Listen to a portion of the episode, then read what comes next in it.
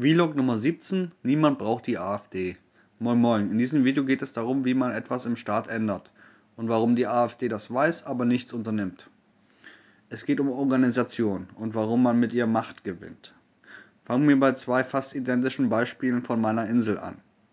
Das passierte, als Rügen und Vorpommern ein Landkreis wurden. Dabei wurden Institutionen zusammengelegt. Das war einmal Schulen und Krankenhäuser und auf der anderen Seite die Gerichte. Die Schulen oder auch die Arbeitsämter protestierten natürlich, kamen aber kaum so weit wie die Anwälte, die plötzlich einen längeren Arbeitsweg hatten.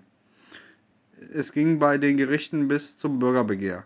Anwälte können besser organisieren als Krankenhäuser. Ich halte Schulen für wichtiger als Gerichte, aber durch die bessere Organisation waren die Gerichte in der Presse. Anderes Beispiel dafür, wie man Veränderungen herbeiorganisiert waren Fridays for Future. Alles war da vorgeschrieben. Dass es gewaltfrei abgelaufen ist, sogar die Schriftarten von nur sympathisierenden Vereinigungen waren auch vorgeschrieben. Es gab Pressesprecher, Websites und auch ein paar Beschwerden wegen Müll. Das lag aber daran, dass es so viele waren. Die Presse war immer gut. Man nahm auch nicht jeden auf, zum Beispiel die identitäre Bewegung. Wenn man was bewegen will, braucht man gute Presse und die gibt es nicht, wenn, wenn man jeden in den Club lässt. Natürlich hätte man Nazis reinlassen können, aber der größte Teil der Menschen sind keine Extremisten und wollen auch nichts mit denen zu tun haben. Also werden die dann raus. Fridays for Future hat viel erreicht. Die AfD könnte das gleiche tun. Sie ist militärisch organisiert, was das Verbreiten von Informationen angeht und das Mundtotmachen der Kritiker.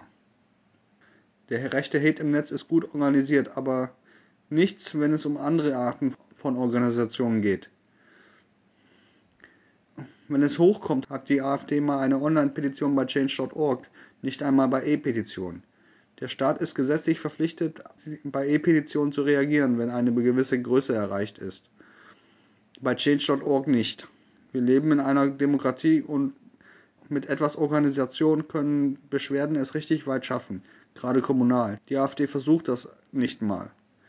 Beim Kritisieren sind sie die Ersten, aber bei der Arbeit habe ich die noch nie erwischt. Danke fürs Zuschauen. Ihr findet mich aktuell auch bei Kickstarter mit der Sonnensturm. Link in der Videobeschreibung. Lasst einen Daumen da und oder kauft meine Bücher Hardy Clem beim Eboson Verlag. Tschüss.